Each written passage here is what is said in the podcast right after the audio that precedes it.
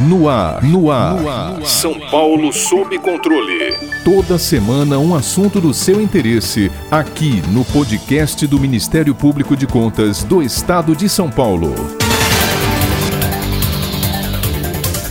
Nesta terça-feira, 7 de setembro, o Brasil completa 199 anos da proclamação de sua independência. Isto significa que estamos às vésperas do duzentésimo aniversário do dia em que o país deixou de ser colônia de Portugal. Porém, qual a extensão do conhecimento da maior parte da sociedade brasileira acerca do processo histórico que culminou na independência da nação? O que de fato experimentamos ainda nos dias de hoje em decorrência da ruptura do laço com a coroa portuguesa? Portuguesa. Nos livros escolares do ensino fundamental tradicional, há uma padronização das informações transmitidas com relação à história do Brasil, onde a representação ilustrativa mais consagrada e difundida é a pintura Independência ou Morte, do artista brasileiro Pedro Américo. Na cena, o futuro imperador Dom Pedro I figura como grande herói do povo brasileiro. Há ainda os grupos mais céticos que interpretam a história da independência de maneira tragicômica, muitas vezes imprimindo um ar de ridicularização aos fatos e aos personagens. Interpretações à parte, para esclarecer alguns aspectos desse período indiscutivelmente transformador para o país, de maneira fidedigna à historiografia da independência do Brasil, convidamos o doutor e mestre em História, livre docente em História do Brasil colonial e professor do Departamento de História da Universidade de São Paulo, professor doutor João Paulo Garrido Pimenta.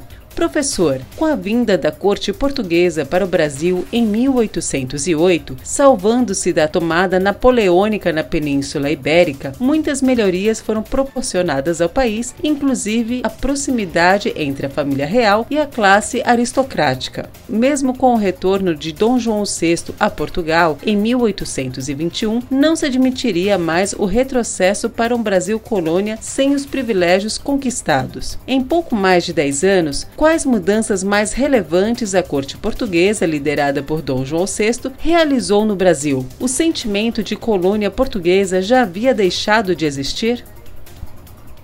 A transferência da corte portuguesa ao Brasil, que teve início então com a saída de Lisboa em novembro de 1807 e a chegada em duas levas, uma parte a Salvador, depois ao Rio de Janeiro, no começo de 1808, trouxe uma série de benefícios para a cidade do Rio de Janeiro, que então era a capital do Brasil, e também uma série de benefícios para uma parte da sua população, mas apenas uma parte. Quem saiu ganhando com a presença da corte? Grandes comerciantes, grandes proprietários de terra e também grupos aristocratas que desfrutaram da proximidade física com a corte. A imensa maioria da população não saiu ganhando. Alguns setores da população, inclusive, saíram perdendo. Muitas províncias do Brasil, à época, tiveram que pagar novos impostos para os serviços no Rio de Janeiro. Muita gente se sentia mais ligada a Lisboa e tinha bons motivos para isso do que ao Rio de Janeiro. Dom João moveu uma política de extermínio de populações indígenas em regiões próximas à sede da corte e a partir de 1808 o tráfico negreiro para o Brasil aumentou significativamente então é uma visão muito parcial e muito distorcida entender que essa transferência da corte foi um bem total para o Brasil. Não, foi um bem para alguns grupos e também, claro, incrementou serviços urbanos e uma série de questões administrativas que foram necessárias, então, de serem tomadas, né, é, implementadas no Brasil, porque o Brasil se tornou sede da corte. Mas não houve um benefício total para o Brasil. Nesse momento, praticamente ninguém pensava em independência do Brasil, não existia uma nacionalidade brasileira, não existia uma vontade de ruptura com Portugal. Pelo contrário, a transferência da corte foi uma medida para reforçar os vínculos entre Portugal, Brasil e as outras partes do Império, porque tudo isso estava muito ameaçado pelas guerras napoleônicas e a invasão do território português. No entanto, de fato, em 1808 começa a se extinguir uma ideia de colônia. O Brasil não era mais colônia porque era sede da corte, e isso irá se desenvolver então em direção a um projeto de ruptura, um projeto de independência que, repito, em 1808 ainda era inexistente Não existia esse projeto, não existia uma nação e não existia uma identidade nacional brasileira. Não existiam brasileiros, existiam portugueses de diferentes lugares do império, diferentes formas de ser português. Somente em agosto de 1825, Portugal reconheceu a independência do Brasil mediante o recebimento de indenização no valor de 2 milhões de libras esterlinas. O pagamento só foi possível graças a empréstimo realizado com os bancos da Inglaterra. Professor, a formalização da independência do Brasil deu início à dívida externa do país? O Brasil estava efetivamente pronto para se tornar uma nação independente? E quais as consequências o 7 de setembro setembro de 1822 trouxe para a sociedade brasileira. A dívida externa brasileira, ela tem origem um pouco antes da formalização da independência do Brasil. Ao longo do ano de 1822, a presença de Dom Pedro, que ainda era um príncipe regente, ele portanto não era Dom Pedro I, à frente de um governo no Brasil e em desobediência ao governo das cortes portuguesas, esse governo, então essa presença de Dom Pedro, já foi na prática implementando um projeto de independência. Ele é um projeto então implementado ao longo, repito, do ano de 1822. E antes mesmo da formalização da independência, então, tem início a dívida pública do Brasil. Essa dívida pública, ela foi necessária para financiar gastos ordinários do Estado, inclusive as missões diplomáticas que tiveram início em 1822.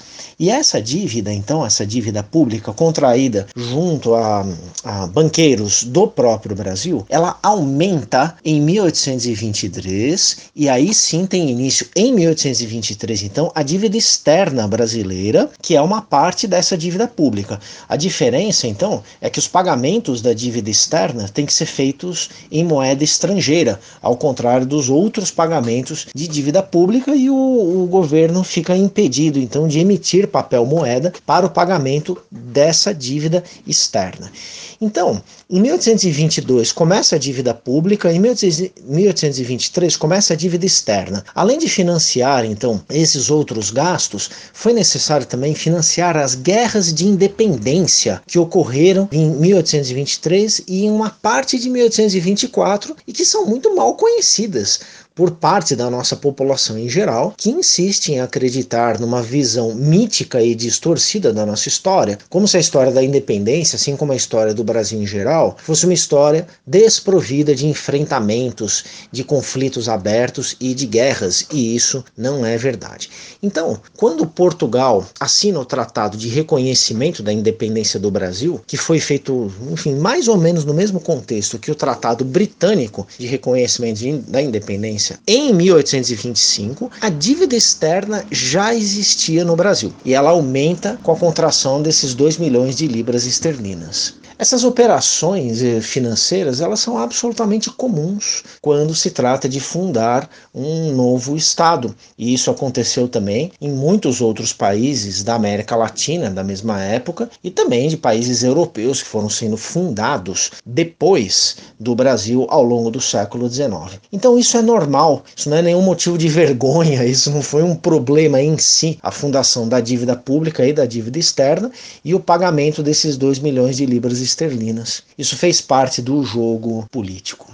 O Brasil estava pronto para se tornar uma nação independente? Ora, o Brasil estava se preparando não existe nenhum processo de independência onde a nação, se ela estava sendo criada com esse processo, que ela esteja pronta e acabada. O Brasil foi aprendendo a ser independente a partir da sua independência em 1822. Isso também é normal. Não existia uma nacionalidade prévia, não existia um Brasil nacional, uma identidade, uma nação brasileiras. No entanto, isso foi sendo criado a partir da independência. Então, eu desaprovo a ideia de que o Brasil não estava pronto para ser uma nação, porque isso nunca ocorre. A nação ela é sempre uma construção, ela não tem que estar pronta para que um processo político como o de independência ocorra. E justamente então as consequências mais importantes da ruptura entre Portugal e Brasil para o Brasil foram consequências de longo prazo que nós ainda percebemos no nosso dia a dia 200 anos depois a fundação de um Estado brasileiro,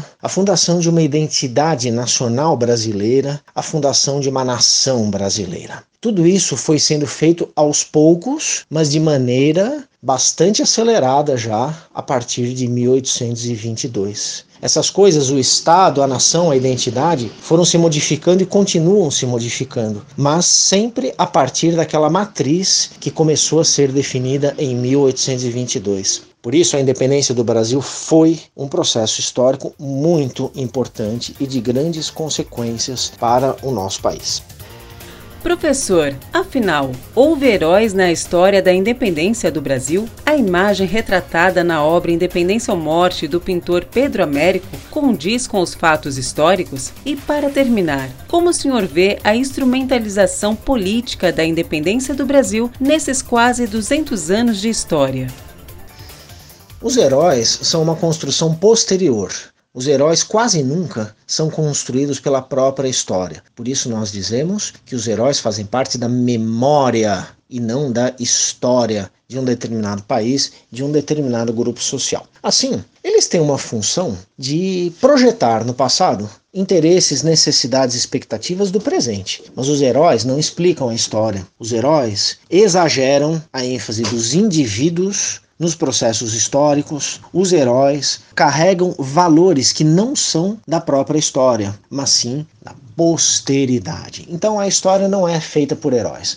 A história é feita por processos, ela é feita por conjuntos de forças sociais, coletivas, nas quais, evidentemente, os indivíduos desempenham um papel, mas não um papel que a sua suposta heroicidade quer que eles tenham desempenhado. O célebre quadro do Pedro Américo é um exemplo interessante de construção de memória. No entanto, a imensa maioria das pessoas disposta a dispostas a criticar esse quadro ignoram, desconhecem o fato de que o Pedro Américo não quis contar uma história, ele quis construir uma memória. O Pedro Américo não achava que ele estava dizendo a verdade sobre a independência e sobre um momento, o 7 de setembro. Ele tinha muita consciência e ele foi absolutamente honesto ao reconhecer que ele estava fazendo escolhas artísticas, simbólicas, com o objetivo de despertar em quem contemplasse sua obra um sentimento de nacionalidade.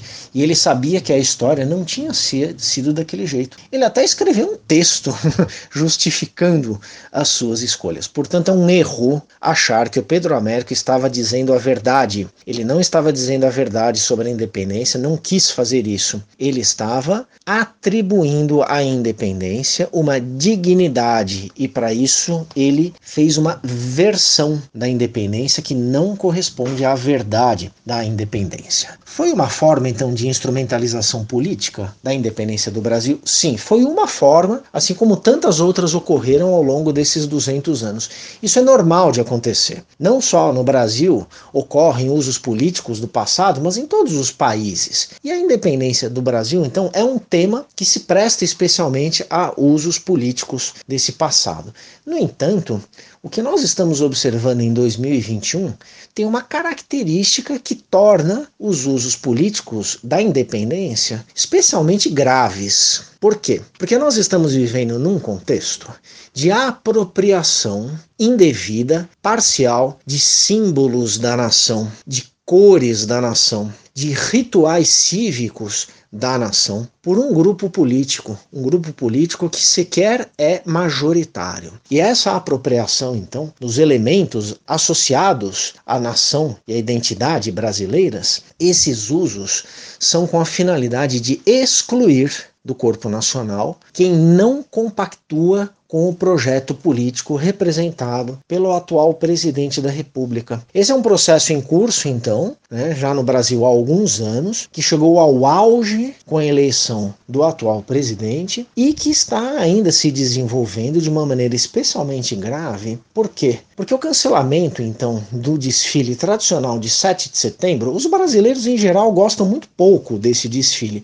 mas é um desfile importante. Ele faz parte, então, do calendário cívico brasileiro. O cancelamento em 2021 e sua substituição por uma manifestação de cunho político que pretende, então, o fechamento da Suprema Corte no Brasil e a instalação de um estado de exceção é uma violência contra a memória nacional brasileira. É uma privatização, como nunca antes se viu na história desse país, do passado nacional brasileiro, dos seus símbolos. É a tentativa de exclusão, repito, do corpo nacional de quem pensa diferente de um projeto político, repito, minoritário, representado pelo atual presidente. Para ficar por dentro de outras notícias do Ministério Público de Contas de São Paulo, siga-nos nas redes sociais ou acesse o site www.mpc.sp.gov.br.